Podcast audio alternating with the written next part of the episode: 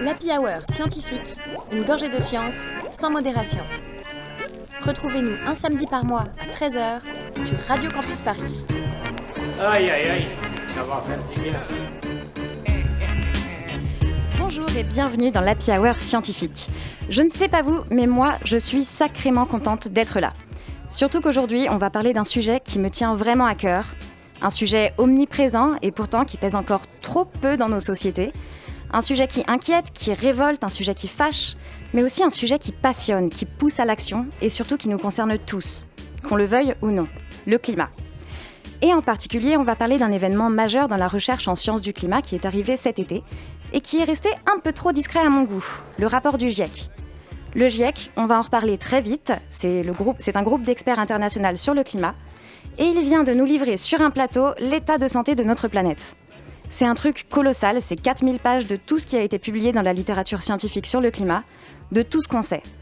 Alors, je reconnais que c'est pas la première qualité d'un bon livre de chevet, mais le GIEC, c'est aussi un résumé beaucoup plus accessible de ce rapport, un condensé des trucs à savoir. Une lecture que je conseille à tous les humains souhaitant vivre sur notre belle planète bleue. Et pourtant, le rapport est passé un peu inaperçu cet été. Mais bon, vous me direz, le jour même, Messi est arrivé au PSG.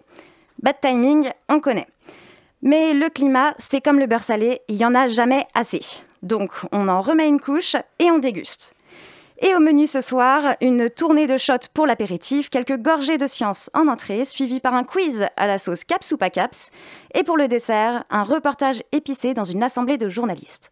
Le tout saupoudré de discussions endiablées pour replacer la science à sa place attitrée, au cœur de nos vies et de nos sociétés. Car la science, elle n'est pas faite pour rester seule dans son coin ce qu'apprend tout l'éventail de personnes incroyables qui travaillent dans la recherche sur le climat, c'est pour que ça serve, pour que ça nous renseigne et qu'on comprenne ce qui se passe aujourd'hui, pour qu'on choisisse aussi où on veut aller demain. Pour nous accompagner dans cette belle soirée, on accueille Robert Vautard, climatologue, directeur de recherche au CNRS, aussi directeur d'un institut de recherche sur les sciences du climat, l'Institut Pierre-Simon Laplace, et auteur du GIEC. Bonsoir. Merci Robert d'être avec nous aujourd'hui et bienvenue à la Piavoir Scientifique. Et ce programme vous est proposé par nos chers et tendres piliers de comptoirs habituels. J'ai nommé Mélie autour de cette tablée. Bonsoir. Antonin. Salut tout le monde. Joachim derrière le bar à la Réal. Hello. Et forcément sans oublier Edwin qui est à ta, sa première émission aujourd'hui. Salut à tous.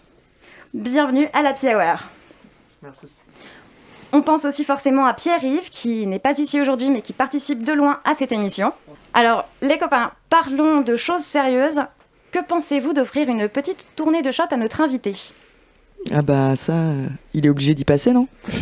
Aïe aïe aïe C'est c'est euh, c'est dans les mœurs.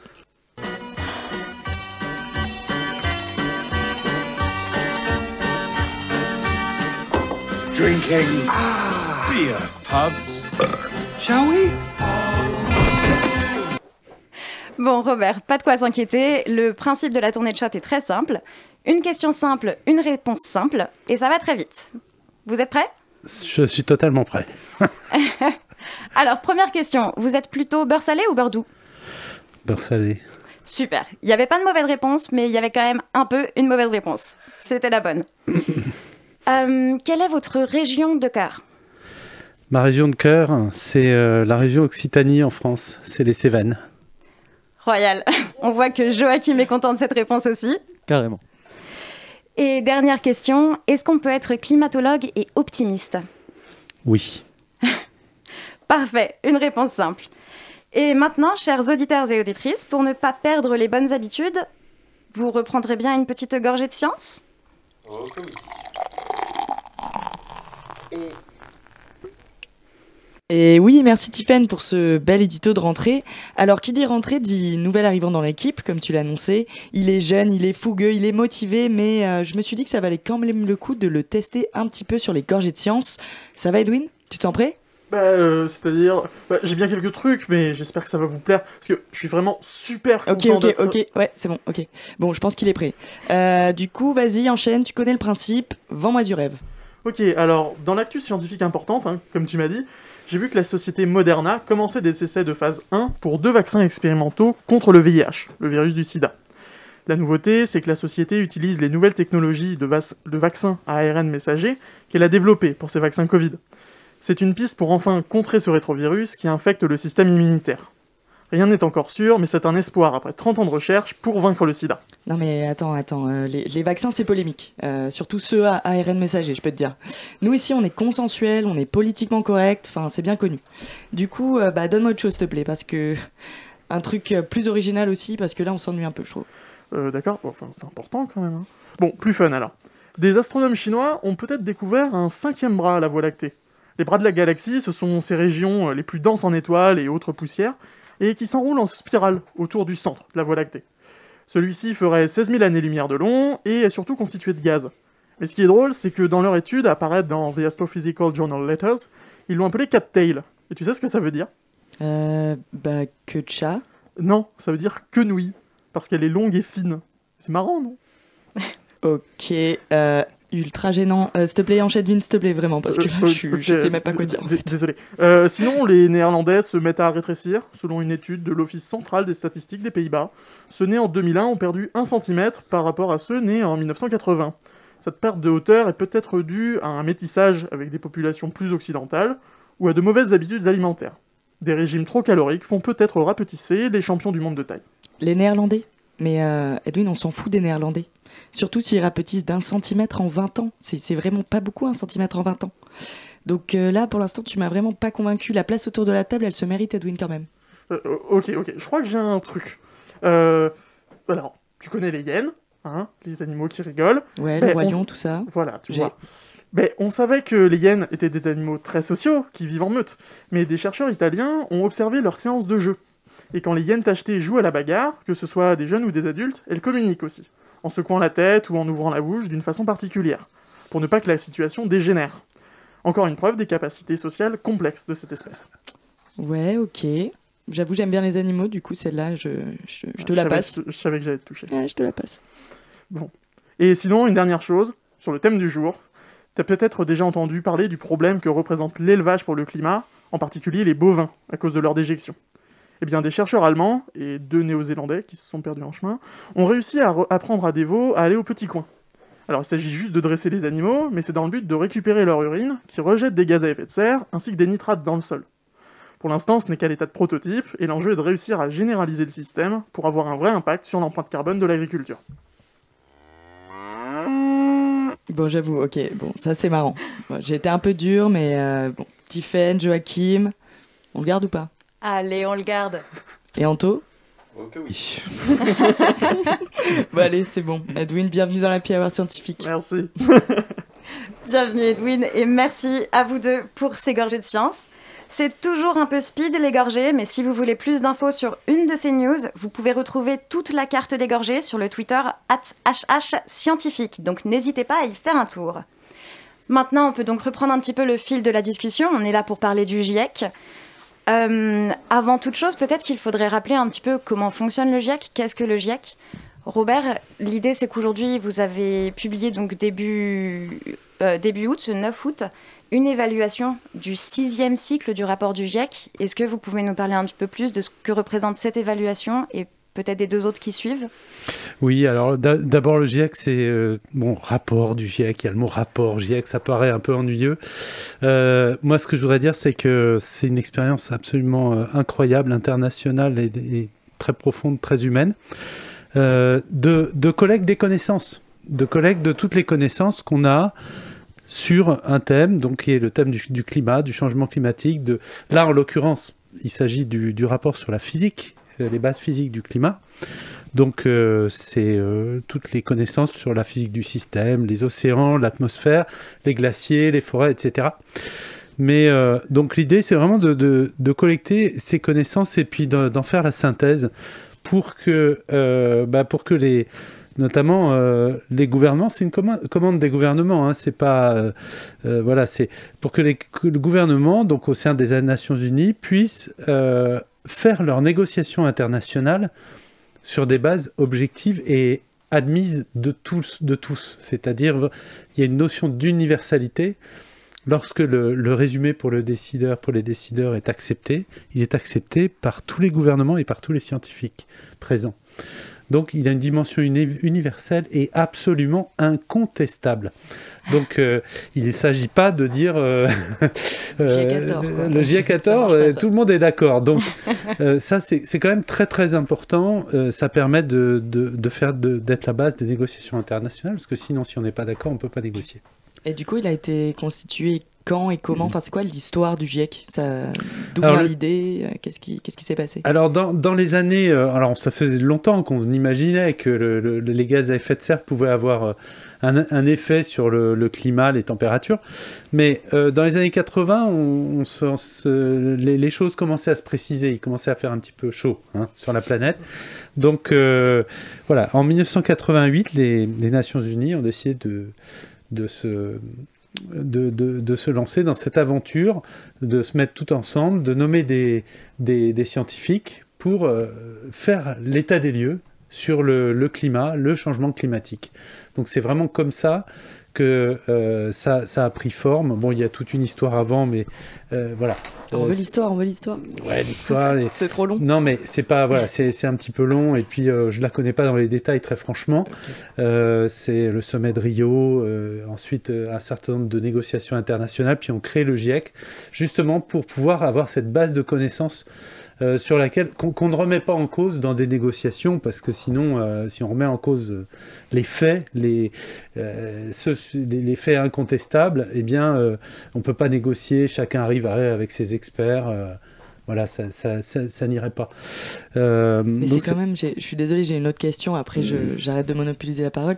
C'est quand même étonnant d'avoir réussi à créer une aussi grande cohésion et de se mettre tous d'accord, parce que pourquoi est-ce qu'on n'a pas un GIEC en neurosciences Pourquoi est-ce qu'on n'a pas un GIEC en, je sais pas, géologie. Alors, parce que les, enjeux ne sont pas les mêmes. C'est euh, le, le, climat, l'environnement global.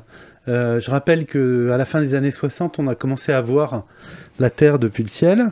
Et euh, ça nous a fait un petit déclic quand même pour dire que cette couche d'atmosphère est très très mince. On accumule tout un ensemble de choses dans cette couche très très mince d'atmosphère par rapport à sa taille et qu'il faudrait peut-être s'en préoccuper. Donc euh, voilà, le problème de l'environnement, le problème du climat, il ne peut être résolu que globalement par, euh, par un accord de tous, parce que s'il euh, y en a qui font attention et d'autres qui font pas attention, ça ne marchera pas. Eh oui. Voilà. C'est l'enjeu de la situation, l'urgence qui force au consensus un peu. Absolument, c'est l'urgence et la dimension planétaire. La dimension planétaire est très importante. Lorsqu'il y a de la pollution atmosphérique dans une ville, on peut régler le problème, en, tout cas en partie au niveau de la ville. Mais le, problème du CO2 du climat, on ne peut pas le régler euh, seul. Il faut, que tout le monde soit d'accord pour le régler. Sinon, ça ne marche pas. Et du coup, dès les années 60, il y avait eu une prise de conscience, comme vous disiez. Euh. Alors, euh, dès les années 80, on va dire. Hein. Plutôt 80. Voilà, un peu tardif. voilà, il y a quelques scientifiques quand même avant qui, qui, euh, qui savaient, hein, qui, euh, qui, qui, avaient fait des petits calculs, etc., qui savaient bien qu'un jour on allait avoir des problèmes à émettre tous ces gaz à effet de serre. Mais cette conscience par les gouvernements, par, du, fait qu'il pourrait y avoir un problème, c'est vraiment les années 80. Et, et du coup, oui, par rapport au rapport Meadows, est-ce que c'était le premier cri d'alarme, le rapport Meadows en 1972 alors, je ne saurais pas dire. Euh, il y a eu plusieurs cris, d'alarme, euh, donc avec, euh, il y a aussi les, donc il y a Rio, il y a, un certain nombre de choses. il y a des cris d'alarme, il y en a eu un petit peu tout le temps, hein, même au 19e siècle, on, se demandait, voilà, qu'est-ce que l'industrialisation allait faire. Donc je ne pense pas qu'il y ait un cri d'alarme. Il y a un certain nombre d'éléments qui, amènent dans les années 80 à se dire qu'on n'y arrivera pas on n'y arrivera que en, se mettant tous ensemble. Alors, une dernière petite question, et après on va devoir passer à un changement de flux. Euh, sur cette évaluation, sur ce dernier rapport, là, vous aviez été combien de chercheurs à travailler et ça a duré combien de temps? Alors, c'est un travail fondamentalement de trois ans. Euh, donc euh, pendant trois ans, il y a des cycles d'écriture, de revues, etc. Sur le, premier groupe, c'est-à-dire la, science physique du, du, climat, on doit être un peu plus de 200. Euh, de 200 euh, chercheurs, de, mémoire 234. Euh, vous je vous prie de m'excuser si j'ai pas les nombres absolument exacts, mais donc c'est à peu près la dimension du système, et on est réparti en équipes, en chapitres. qui permettent de, quand même de, structurer un peu le, le, rapport. Et celui-là, il est structuré de façon assez nouvelle, puisque d'une part, on a ce qu'on sait globalement de la planète, les trois premiers, les trois, quatre premiers chapitres. Ensuite, les processus physiques, le cycle de l'eau, le cycle du carbone, les gaz, euh, euh, les gaz euh, à courte durée de vie, etc., etc.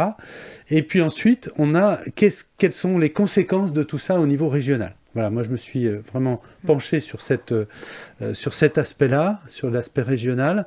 Euh, qu'est-ce qu'on peut euh, dire sur le changement climatique passé, le changement climatique futur, qu'est-ce qu'on attend dans chaque région du monde? Et c'était la première fois, euh, ça peut paraître bizarre, il y a des gens qui disent qu'il n'y a, pas grand-chose de nouveau, il y a plein de choses de, nouveau, de nouvelles dans, le, dans ce rapport du GIEC. ça, c'en est une, c'est vraiment ce détail régional du, de l'état du système. Oui, effectivement, cette information régionale, elle est très importante dans ce, dans ce rapport. On va en reparler très vite. Merci beaucoup, Robert. On en reparle donc dans un instant après un petit changement de flux. Je vous propose de patienter en musique avec Beds Are Burning de Midnight Oil, une chanson pas du tout écrite pour le climat, mais qui fait plutôt bien écho. A tout de suite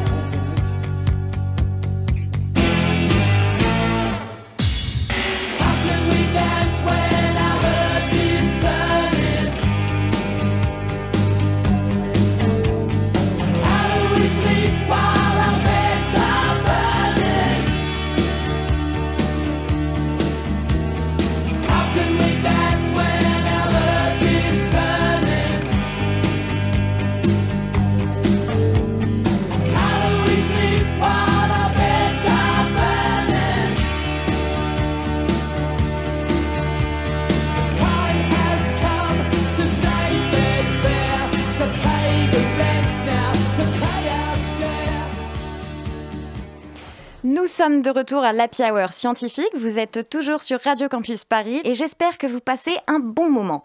Nous sommes toujours en compagnie de Robert Votard, climatologue, pour parler du GIEC. Nous nous sommes donc arrêtés en parlant de l'information régionale dans le GIEC, qui est quelque chose de, vraiment particulier cette année. Euh, est-ce que c'est quelque chose de nouveau? C'était pas euh, aussi présent dans les rapports précédents? Non, non. Euh, en effet, les rapports du GIEC parlaient beaucoup de la, cause du réchauffement. Hein. C'était un, élément central des, changements globaux ou à, l'échelle de très grands, les, très grands phénomènes comme El Niño, etc. Mais euh, n'allait pas jusqu'à euh, préciser quel va être le climat, quelles vont être les, les conséquences en termes de, euh, de, tous les phénomènes qui peuvent se produire dans une région et qui sont euh, source éventuellement d'impact. Euh, et, là, le, rapport les décrit. C'est pas la seule nouveauté, hein, mais voilà, c'en est une. Et alors, question très probablement horrible, mais s'il y a une chose à retenir de ce rapport, qu'est-ce que c'est? Alors, la question est difficile, il y a plein de choses. Mais euh, je pense que s'il y a une chose, si j'avais un, une, phrase à, prononcer sur le rapport, c'est euh, le, le changement climatique est en train de se dérouler sous nos yeux. Et aujourd'hui, on en, on en voit, on en mesure euh, et on en paye malheureusement les conséquences déjà. Et oui, on Donc a, on a vu ça à Marseille la semaine dernière d'ailleurs avec un, vraiment un événement qui allie à la fois la crise sociale et la crise bah, écologique, où on a en gros tous les, les éboueurs qui avaient fait grève la semaine avant une grande crue. Et du coup, ben, il y a eu énormément de déchets qui ont été emmenés par les crues vers la mer Méditerranée. Et du coup, c'était ben, vraiment un événement terrible qui montre à quel point on est dans, dans l'urgence, quoi, même en France, même en Europe. Alors, il y, a des, crises un peu partout, on le voit. Hein.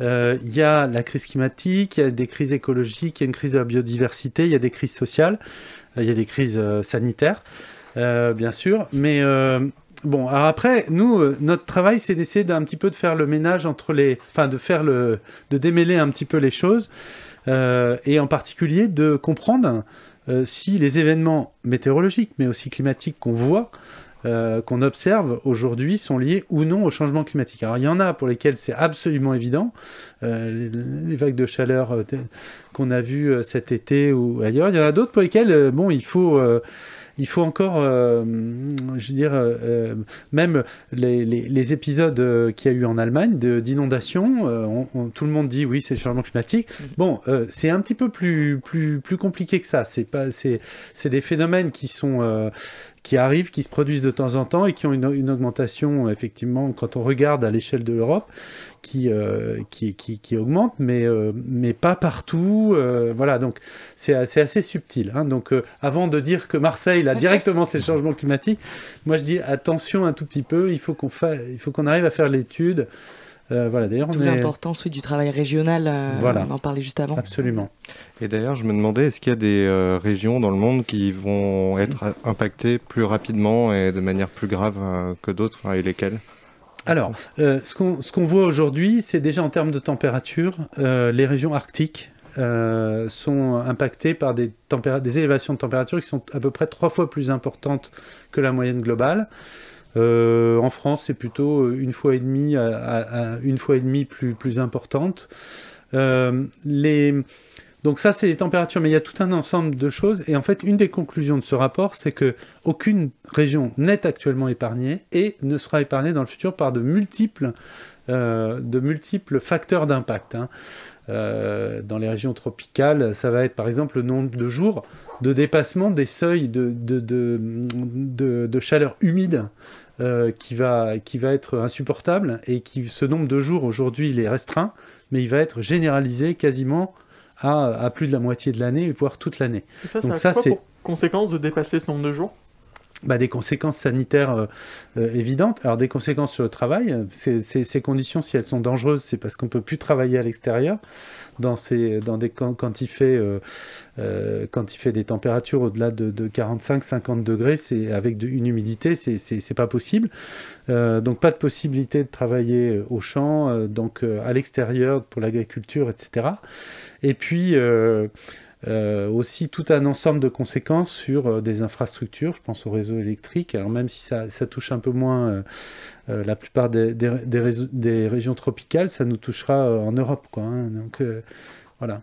Est-ce que vous auriez tendance à dire que les, les prédictions se sont dégradées par rapport au rapport d'avant? Non, les, les, les prédictions ne sont pas, sont pas véritablement dégradées. on continue à, à, avoir les mêmes euh, la, même vitesse de changement. Il n'y a pas de, nouveauté extrême dans ce, euh, domaine-là. Euh, par contre, c'est vrai qu'il y a des événements qui nous, qui nous interpellent. Hein. ce qu'on a vu cet été, particulièrement au Canada. Euh, c'est des événements qui, enfin 50 degrés quoi. Euh, c'est pas des records battus de 5, 6 euh, degrés. C'est pas, voilà, c'est pas ce que, c'est pas, on s'attend pas à ça quoi. Les, les, les records c'est battu de 1 degré peut-être, hein, 2 degrés à chaque fois, mais pas 5 ou 6 degrés. Donc c'est des choses qui surprennent et qui appellent à, à, vraiment regarder, à se poser la question de savoir si par exemple nos modèles sont suffisamment, enfin, ont les bons processus, les, bonnes représentations euh, ou, non. Euh, donc ça, c'est des choses qu'on va faire, on apprend. C'est ça qui est aussi, euh, je dirais, fascinant. Enfin, bon, c'est vrai que le changement climatique, c'est pas très rigolo, mais c'est aussi fascinant pour les scientifiques. Hein. donc là, pour Happy Hour, je pense que c'est, il faut, il faut bien voir ça aussi pour les les, étudiants qui, veulent venir dans, dans nos sciences, c'est qu'il y a encore plein de choses à découvrir qu'on ne comprend pas. Euh, c'est pas la fin, le rapport du GIEC, hein. euh, c'est un état à un instant donné. Il y a encore plein de choses qu'on ne comprend pas, même sur des choses très simples, enfin simples comme des températures extrêmes. Et justement, euh, j'ai une question par rapport à ça. Vous dites euh, en effet donc une hausse de un record de plus de 6 degrés. Peut-être qu'il y a un problème euh, dans la perception des ordres de grandeur. Il y a des auditeurs ou auditrices qui pourraient se dire oh, plus 1 degré, plus 2 degrés. On s'en fiche quoi? Qu'est-ce que ça représente exactement cette hausse? Est-ce qu'on peut avoir une, une- un petit peu un- une explication sur, euh, sur ça Alors, euh, c'est vrai que les températures, elles fluctuent de plusieurs degrés d'un jour à l'autre, euh, naturellement. Mais quand on arrive près des records, finalement, nous, on est adapté, la nature est adaptée, l'agriculture, les, tous les secteurs de l'économie sont a- adaptés à un, intervalle, en quelque sorte. Et puis, on va pas regarder trop après parce que les probabilités sont très très faibles. Et donc, on conçoit les, systèmes, les, les, les, les, plantes qu'on veut faire pousser, les arbres, etc., jusqu'à un certain, jusqu'à une certaine limite. Mais alors, si on dépasse d'un degré, si vous regardez par exemple même sur la santé humaine, euh, jusqu'à 30 degrés, on est à peu près tranquille. Et puis après, à partir de 30 degrés, on commence à avoir des morts. hein. Et à partir de 35-40 degrés, on a beaucoup, beaucoup, beaucoup, beaucoup. Donc chaque degré devient, euh, au-delà de ses limites naturelles, chaque degré est super important parce que ça, ça crée des catastrophes. Donc c'est pour ça que ces degrés qui sont dépassés très très loin, c'est un vrai problème. Je veux dire, si ça se produisait en région parisienne, je ne sais pas ce qui se passerait. Franchement, il faut le faire l'étude. Et une, une hausse de 1 ou 2 degrés à l'échelle de la planète, est-ce que c'est si grave que ça que, enfin, vous, vous nous avez dit que sur les températures extrêmes, en effet, ça pouvait l'être, mais entre 22 et 23 degrés, euh, C'est peut-être intéressant aussi de rappeler à combien d'augmentation de, température on est aujourd'hui par rapport à, à 1750. Alors, dans la dernière décennie, on, estime que dans la décennie, on est à environ 1,1 degré au-dessus de, euh, des températures naturelles de, la Terre d'av- d'avant l'ère industrielle. Voilà, donc euh, les accords de Paris euh, disent qu'il faut maintenir absolument le climat en dessous de 2 degrés de réchauffement, voire moins, 1 degré. Alors on voit bien qu'on est à 1,1, 1,5. Alors ça peut paraître minime, mais euh, il y, a un il y a un grand nombre d'impacts qui se produit à chaque dixième de degré qu'on gagne. hein. Donc, euh, et le problème, c'est que ces dixièmes de degré, on peut pas les récupérer. C'est ça le problème. C'est qu'on va rester. à- ou alors, pour les récupérer, il faut. euh, une Avant- glaciaire, un truc comme ça. c'est pire que ça. Il faut. euh, Capter du carbone oui, il faut, capter, il faut capturer du carbone par des technologies qu'on maîtrise pas bien, etc. etc. Donc ça, c'est c'est vraiment encore de la science-fiction, hein, de récupérer le CO2 de l'atmosphère. CO2, quand il de- dans l'atmosphère, et dans l'atmosphère, il reste. hein. Il n'y a que Euh, les arbres qui savent faire ça pour l'instant. euh, Est-ce que c'est Oui. juste ce que j'ai dit ou? Non, non, c'est- exact, mais c'est un équilibre. hein. C'est-à-dire Ouais. que euh, on- les arbres vont pas récupérer tout le CO2 qu'on a. Ils en, Magiquement. ils en récupèrent la moitié. ils en émettent également euh, Ils en récupèrent la Ils moitié. récupèrent plus qu'ils en émettent. Mais, mm. mais du coup, aujourd'hui, Enfin, la euh, nature, plus précisément. il y a des espoirs dans des technologies de recaptation ou c'est vraiment très très minime? Je sors de mon domaine. hein. D'accord. Euh, donc, euh, je ne vais pas vous raconter des bêtises. Euh, oui, il y a des espoirs, oui, dans les, les technologies de biocarbure, de bioénergie avec euh, capture du, du- du carbone, des choses comme ça. Mais l'échelle à laquelle il faut, il faut déployer ces technologies est colossale. Et euh, forcément, dès qu'on déploie des technologies de, de, de géo-ingénierie, ben, on, a, on, on a aussi des impacts.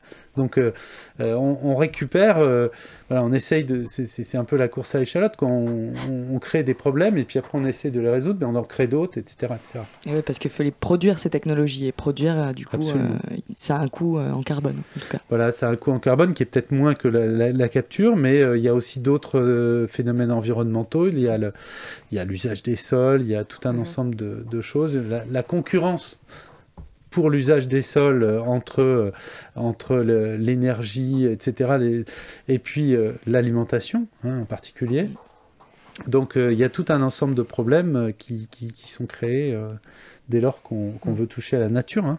Après, il y a, il y a des impacts aussi du changement climatique qui sont de toute façon irréversibles. Même si on récupère le carbone, il y a des choses qui vont arriver qui, qui vont pas aller en Absolument. s'améliorant. Absolument, il est, il est peu probable qu'on qu'on- qu'on aille en dessous de... de qu'on arrive à stabiliser le climat en dessous de 1,5 degré ou peut-être un, un peu en dessous, mais est- c'est c'est quand même très peu probable. Et euh, donc on aura les impacts de 1,5 degré. et demi, hein. c'est 1,5 degré, et demi, donc un, un- un dixième de degré de réchauffement global, c'est 3 dixièmes en, en Arctique. C'est donc même 1,5 degré, et demi, on a des problèmes un peu partout. Les glaciers ils continuent à fondre, la, la mer continue à monter.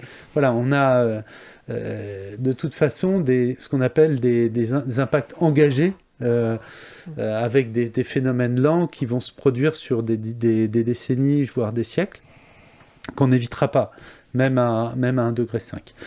Et euh, j'avais une autre question. Désolée, j'adore le sujet. Ouais. Euh, on, on parle beaucoup donc de gaz à effet de serre, de carbone, tout ça. Euh, et euh, je me disais, est-ce que le, rapport du GIEC, pardon, aborde aussi d'autres choses que, que le carbone et le, et le réchauffement lui-même? Est-ce qu'il aborde aussi euh, l'épuisement des ressources euh, en, fossiles, par exemple, ou alors le pillage des minerais? Alors non, enfin, pas le rapport sur les bases physiques du climat, parce que c'est pas son, son mandat. En revanche, dans les groupes 2 et 3 qui vont sortir en février et en mars respectivement de l'année prochaine, euh, vous aurez beaucoup de, de détails sur euh, donc, les scénarios, enfin les scénarios d'évolution euh, de l'économie, de l'énergie, etc. Donc ça, ça sera, il faudra attendre euh, le début d'année prochaine pour, euh, pour avoir tous ces détails-là. Euh, et les détails sur les impacts vont arriver dans le groupe 2, les impacts et la socio-économie aussi. Ok. Donc là, on a le constat. Voilà, le physique, le constat, constat physique, physique. et les projections. Ok, très bien. Et, pardon, dans les, dans les projections et dans les scénarios et les modèles, est-ce qu'il y a des potentiels effets de, de seuil qui sont pris en compte? Alors oui, bien sûr, il y a des seuils partout Mhm. euh, qui, sont, qui sont pris en compte. Euh, il y a aussi pas mal d'incertitudes sur certains seuils majeurs. Par exemple, une rupture euh, partielle des, de la calotte antarctique qui pourrait conduire à des, des élévations de niveau de mer qui sont euh, très très importantes pour la fin de siècle, jusqu'à 2 mètres. Euh, on ne sait pas très bien. Et on ne sait pas bien euh, dire aujourd'hui euh, si ça euh, peut se produire et à quel degré de réchauffement ça peut se produire. Mais euh, une chose est certaine, c'est que plus le, plus le degré de réchauffement est élevé, plus on augmente euh, les, les probabilités de ce genre de, de rupture dans le, dans le système climatique euh, avec des conséquences euh, colossales. Quoi. Il y avait le Gulf Stream aussi, euh, la fonte du Groenland dans le Gulf Stream. Alors, le Gulf. Stream, c'est un peu plus compliqué. Le, le- comment dire, le, euh, la circulation, même plus générale, la circulation des océans. euh, bon, on pense pas qu'il y ait une chance. Bon, c'est encore des, des phénomènes qu'on a du mal à probabiliser, mais on pense pas qu'il y ait de choses euh, très euh, de rupture majeure dans le système d'ici à la fin du siècle. Après, euh, l'histoire ne le dit pas, mais euh, euh, donc c'est probablement pas ce qui va se passer. Euh, en tout cas, pas une rupture, une diminution probablement du, euh, de la circulation profonde euh, entraînant des perturbations dans le Gulf Stream, mais pas, euh, voilà, pas, pas de façon euh, euh, à faire une rupture. D'accord. Bon, ça fait beaucoup d'informations en pas beaucoup de temps. Je vous propose de faire euh, un petit caps ou pas caps en attendant. Il y a des moments, j'ai vraiment l'impression que vous prenez pour un imbécile. Alors, c'est l'heure du CAPS ou pas CAPS et j'espère que vous avez bien révisé vo- votre GIEC. Ouais. Parce Oh qu'aujourd'hui, on pose des questions sur le J'ai GIEC. fini la 4 millième Alors- page hier soir. On va commencer avec une question plutôt facile, enfin j'espère. Qui autour de cette table est capable de me dire de quoi est l'acronyme GIEC Euh, Le- Euh, oui, groupe d'experts intergouvernemental euh, Sur l'évolution du climat. climatique. Exactement. Groupe d'experts intergouvernemental sur l'évolution du climat. Alors, Ce sont certes des experts du climat, mais il faudra quand même leur expliquer que le principe, le principe de l'acronyme. Parce que groupe d'experts intergouvernement- intergouvernemental sur l'évolution du climat, ça fait pas GIEC. Donc je vous laisse vérifier chez vous. Et puis on passe à la question suivante. Une Et question déprimante cette fois-ci. Depuis 1950, les glaciers de la planète ont reculé, sans surprise. Mais à votre avis, de quel pourcentage ont-ils reculé? Beaucoup. 30%. Reculé, euh, reculé. Fondu, tu veux dire? 40%. Euh, J'ai même pas envie de répondre. Plus? Bon alors je réponds direct. Robert, est-ce que vous avez une idée peut-être? Non, j'ai pas un chiffre précis, je suis désolé. Et Antonin, bravo, puisque c'est exactement 40%. Waouh. Il est C'est-à-dire- fort. Donc la réponse dernière. Un niveau sans précédent depuis au minimum 2000 ans. On a donc perdu presque la moitié de nos glaciers en 70 ans. un beau score. Oh là là. Terrible. Alors, le groupe numéro 1 du GIEC, dont on a un petit peu parlé, étudie les aspects scientifiques du changement climatique et fait un état des lieux. À votre avis, dans, ce, dans le rapport final de ce groupe, c'est-à-dire un tiers du rapport complet, combien d'articles et de publications scientifiques sont cités Oh les... Je crois que c'était plusieurs milliers. On n'a pas dit ça, 80 au 000, début quelque chose comme ça 78 000 Euh. 78 000 par là, qui dit mieux Mieux. J'ai pas. Allez, 82 000. 82 000 Alors non, c'est plus de 14 000. Ah oui, oui. Ah, Donc- ah, et 78 000 commentaires. Voilà, c'est ça. Alors, vous qui nous écoutez, je ne sais pas si vous avez déjà lu ne serait-ce qu'un article scientifique, mais vraiment, je vous le souhaite pas. C'est plein de mots compliqués en anglais, et puis les images sont très décevantes. ah, parfois il y a des pépites. hein. Il y a des super couleurs des fois. hein, Attends. Alors, une dernière question dont on a un petit peu répondu tout à l'heure, on a un petit peu répondu tout à l'heure, mais dans la même veine, dans le rap- combien le rapport final compte-t-il d'auteurs? On l'a dit, Ah, mais ça je- 262. Autour de 300. 234 environ, mais pour le groupe 1. Et le rapport final, Voilà. c'est à peu Ah, près le trois rapport fois plus final. Deux fois Bah plus ouais, trois fois plus, ouais. Ouais, c'est à peu près ça. Le rapport final compte 743 auteurs. C'est donc un livre écrit à 1486 mains. Et ça, c'est du travail d'équipe. Sur ce, voyons voir comment on travaille en équipe dans ce studio. Est-ce que tout le monde a les deux mains C'est ça la question. Ah, Est-ce que tout le monde a les deux mains Robert, vous vouliez Oui, ajouter quelque chose? C'est beaucoup plus de mains en fait, parce que les relecteurs, Ah. euh, il y en a beaucoup, et euh, si, si, le, si, si, euh, si on pouvait, on pourrait les inclure tous dans les auteurs, parce qu'ils font des remarques absolument pertinentes, ils donnent des références qu'on a oublié de voir, et des choses comme ça. Euh, donc les relecteurs, euh, j'ai pas le chiffre là aussi, mais euh, c'est énorme. Ouais. Euh, nous, on a, pour le seul chapitre 12, on a eu, à peu, dans la dernière version, on a eu euh, 3500 commentaires. Allez. Des relecteurs. Des relecteurs, Ouais. ouais. C'est pas 3500 relecteurs, mais c'est 3500 commentaires. Je dirais euh, presque, euh, je suis sûr à peu près entre 500 et 1000 euh, relecteurs. Bah, Ouais. Merci beaucoup, Robert. Dédicace aux relecteurs alors. Voilà, Big on up- en parle moins, mais c'est tout aussi important. Merci Joachim pour ce caps ou pas caps des plus sympathiques. Chers auditeurs et auditrices, chers petits parisiens qui nous écoutent peut-être depuis ton salon, sache que tu peux retrouver toutes nos sources sur le Twitter de l'émission @hhscientifique. On t'invite à ne pas nous croire sur parole et à aller checker qu'on ne dit pas que des conneries, car c'est aussi ça, la science.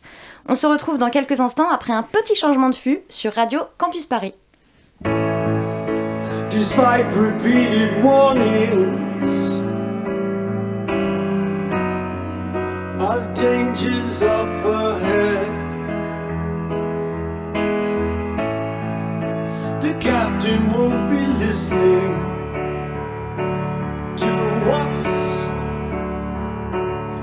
Said. He feels that there's a good chance that we have been misled. And so the captain's planning to steam ahead. What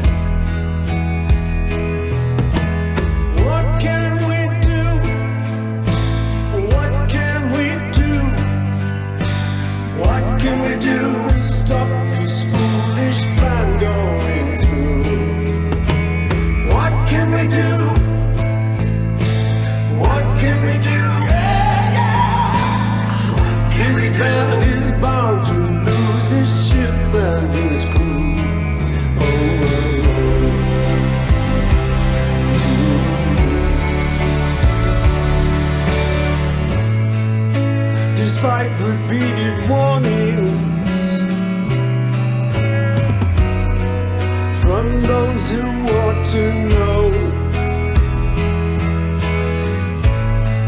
Well, he's got his own agenda,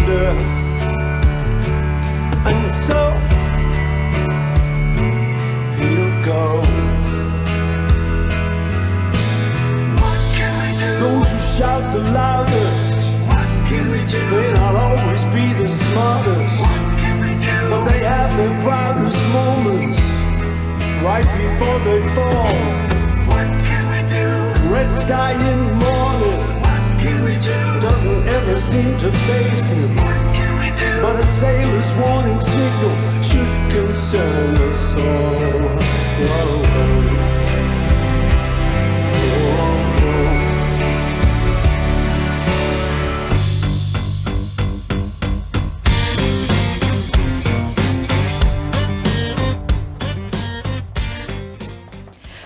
Welcome back à l'Happy Hour scientifique, ici votre commandant de bord speaking.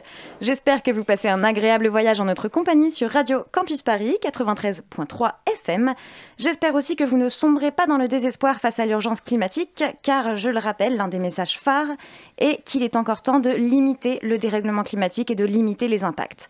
Nous venons d'écouter Paul McCartney avec Despite Repeated Warnings, donc malgré les avertissements répétés, et on va justement en parler avec notre invité Robert Votard de ces avertissements et du dialogue entre les chercheurs et les décideurs.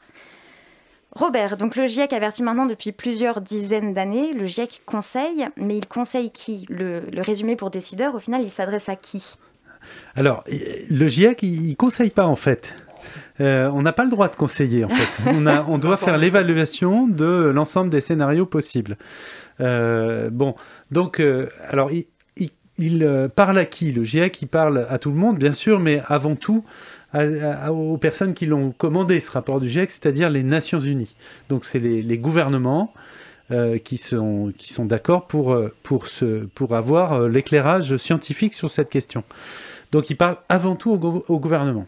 Mais au fond, il parle à tout le monde. Les rapports pour les décideurs sont destinés à être lus euh, par euh, tous, les gouvernements de, tous les gouvernements de la planète, bien sûr, mais on nous dit, notre consigne, c'est euh, to be a prime minister level. Donc il faut qu'on puisse... C'est pas forcément... ça peut être un peu péjoratif. hein. Donc ça veut dire qu'il faut qu'on s'adresse de façon claire et simple et que ce soit compris en une fraction de seconde. Ce qu'on dit, voilà. Euh, donc ça veut dire aussi qu'on peut s'adresser à des scolaires. Et puis alors après il y a toute une déclinaison en termes de communication. On fait des cette- là cette année on, on est on a fait euh, enfin le, le, le- le GIEC a fait aussi beaucoup de, de fiches de synthèse à destination des régions. À des là on est en train d'en faire à destination des secteurs de, de, de, de- de l'activité économique. On travaille sur des, des fiches de synthèse pour les assurances par exemple, pour les pour les travailleurs humanitaires aussi.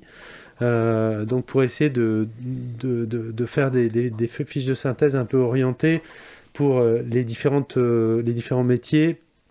Donc ça s'adresse vraiment à, à, à beaucoup beaucoup de monde et puis les figures elles sont distribuées partout. euh, Oui, on rappelle d'ailleurs que toutes ces ressources euh, proposées par le GIEC, elles sont disponibles euh, gratuitement pour tout le monde en ligne sur le site du GIEC. Absolument. Et euh, l'une des tout à l'heure, on parlait des innovations, enfin que l'information régionale c'était assez nouveau dans le GIEC et c'était très important et que c'est pas la seule chose. Cette année, il y a aussi un atlas interactif. Euh, Est-ce que vous pouvez nous en parler un petit peu?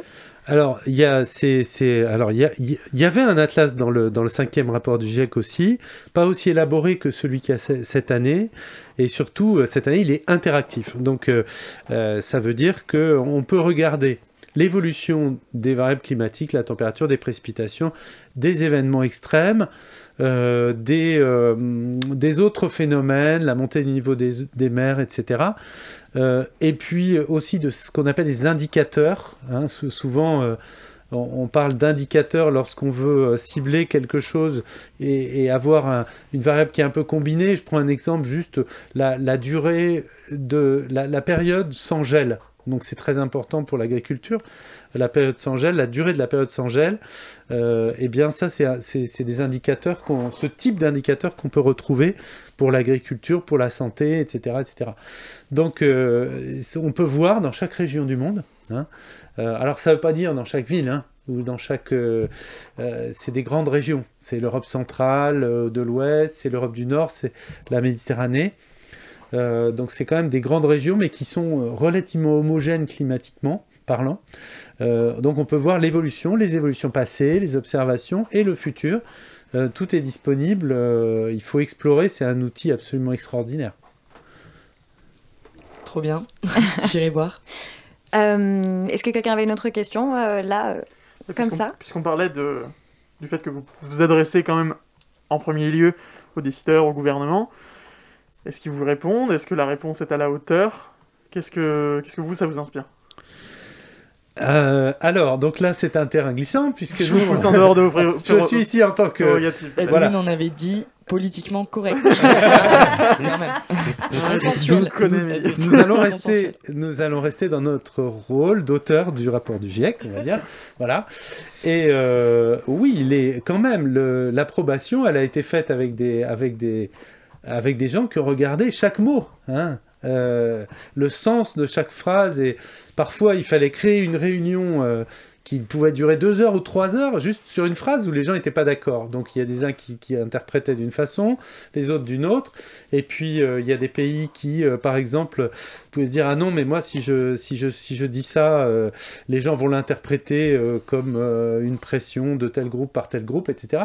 Donc les mots, c'est là où on, se rend compte que euh, les mots ont un poids euh, qui n'est pas le même selon les cultures, selon les, vous voyez, selon les, voilà, la, phase, enfin le, le- le de- degré aussi de développement des, pays, c'est quand même, euh, donc il y a des différences mondiales entre les pays qu'on ne peut pas nier. Il y a des pays qui ont besoin de se développer.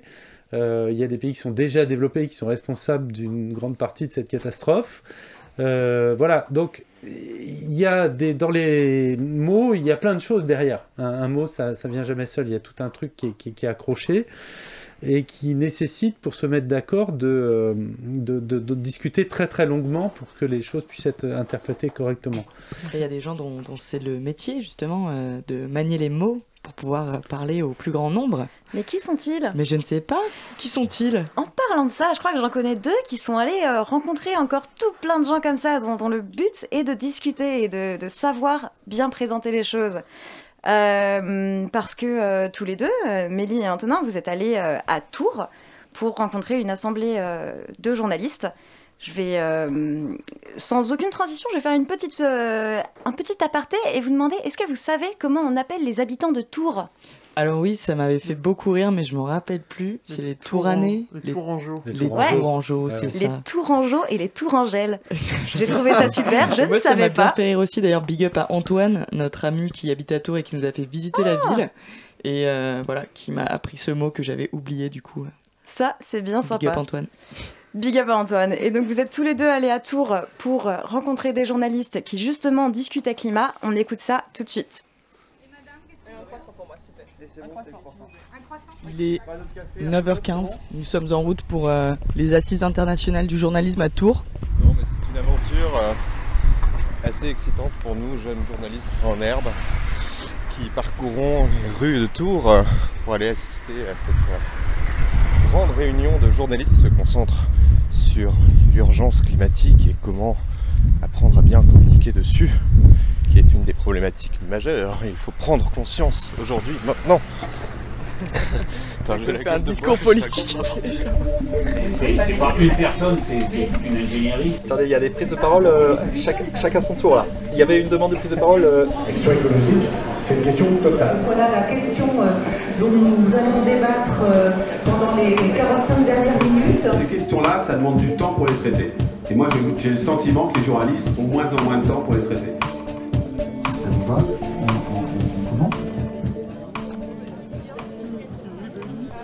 Finalement, euh, aujourd'hui, on est dans une situation un peu différente parce que euh, le, le climato-scepticisme euh, est devenu non pas un climato-scepticisme explicite, il y a vraiment plus grand, monde pour oser dire que le climat ne se réchauffe pas et que c'est pas la faute de l'homme. Là, on est dans une nouvelle situation où on a un espèce de climato-scepticisme de fait. C'est-à-dire qu'on on dit qu'on croit au réchauffement climatique, mais en pratique, on se comporte comme s'il n'existait pas. Et c'est un discours d'inaction, avec quatre grands thèmes. Euh, un premier thème qui est celui de renoncer. Euh, c'est trop, difficile. Il y a trop d'effets indésirables. Euh, un, discours où on va promouvoir des, petits, des toutes petites actions qui ont peu d'effets au détriment des choses qui sont vraiment transformatives. Ou bien un discours qui redirige la responsabilité à agir sur les autres. Et on entend, enfin moi j'ai vu juste un des débats, j'entends des choses qui sont très fausses, pas de réaction en temps réel. Et donc je me pose la question comment faire en sorte que les éléments de connaissance puissent être mobilisés pour faire du fact-checking, soit en temps réel, soit juste après, de sorte à euh, informer euh, le public d'une manière sérieuse. Je le sens de plus en plus dans certains endroits, une forme de précarisation qui fait que ça, on passe d'un sujet à l'autre. L'objectif est de pisser de la copie ou, ou autre, excusez-moi de le dire comme ça, dans certains Un certain productivisme. Ouais, et ça, sur des sujets aussi compliqués, il y a besoin de. Enfin, si vous voulez vous taper comme journaliste le rapport du GIEC, vous ne devez pas avoir deux papiers à faire dans, dans- dans- dans la journée et même sans doute aucun dans une des journées de la semaine pour pouvoir vous taper le rapport du GIEC. C'est aussi simple que ça. Vous avez également pointé du doigt un, un problème qui est que les journalistes ne sont pas assez formés sur ces enjeux-là. On manque de journalistes euh, spécialisés dans l'environnement. C'est qu'il y a de moins en moins de journalistes experts. Des journalistes spécialisés en environnement, vous en recrutez Les rédactions recrutent ce type de journalistes Euh, Il y a, pour des raisons sociologiques diverses, euh, euh, une situation où les gens qui dirigent les médias ont fait euh, Sciences Po, Histoire, Économie, Philo, et du coup euh, ont vécu toute leur vie intellectuelle à l'écart des sciences, et, euh, et du coup pensent que les, les sciences c'est ennuyeux, euh, anxiogène euh, et incompréhensible. Et, et du coup, on a beaucoup de mal dans la machine médiatique à faire euh, rentrer des journalistes scientifiques. Et puis, euh, on a beaucoup de mal, une fois qu'ils sont rentrés, à, à ce qu'ils aient la moindre influence par rapport aux journalistes politiques, aux journalistes économiques, euh, etc., etc. Non mais apportez-nous des solutions, au secours, on va tous mourir, on n'en peut plus de vous lire. Bonjour, euh, je suis Juliette Noël et je suis là en tant qu'animatrice d'un atelier qui s'appelle la fresque du climat, euh, que Valérie Masson-Delmotte connaît bien puisqu'elle en est la marraine. La fresque du climat, c'est euh, un atelier pour comprendre les causes et les conséquences du changement climatique en simplement 3 heures. Ça évite de lire les près de 4000 pages du rapport du GIEC. Alors évidemment, il n'y a pas tout dedans. Et donc, euh, la fresque du climat, bah, avec An- Anto, on, on s'est dit qu'on allait un petit peu euh, jouer le jeu. Anto, est-ce que t'es chaud de tenter le coup? Mais je suis méga chaud, comme la planète. Wouh Ça brûle Je m'appelle Aline de Kit et je suis la référente locale à Tours de la fresque du climat. Donc on part de ce que vous connaissez, j'imagine, la hausse de la température. Est-ce que vous savez à quoi c'est dû? Des gaz à effet de serre dans l'atmosphère, par exemple? Ouais, tout à fait. Donc euh, gaz à effet de serre, par exemple, le CO2. Est-ce qu'il n'y a pas d'autres gaz à effet de serre? Oui. Il y a le méthane aussi. Ouais, tout à fait. D'où vient le méthane en fait dans l'agriculture? Bah, il y a l'épée des vaches. Et c'est les paies et les rots des vaches. Voilà, au moins vous retiendrez une super information euh, hyper glamour. En hiver, qu'est-ce qu'on fait?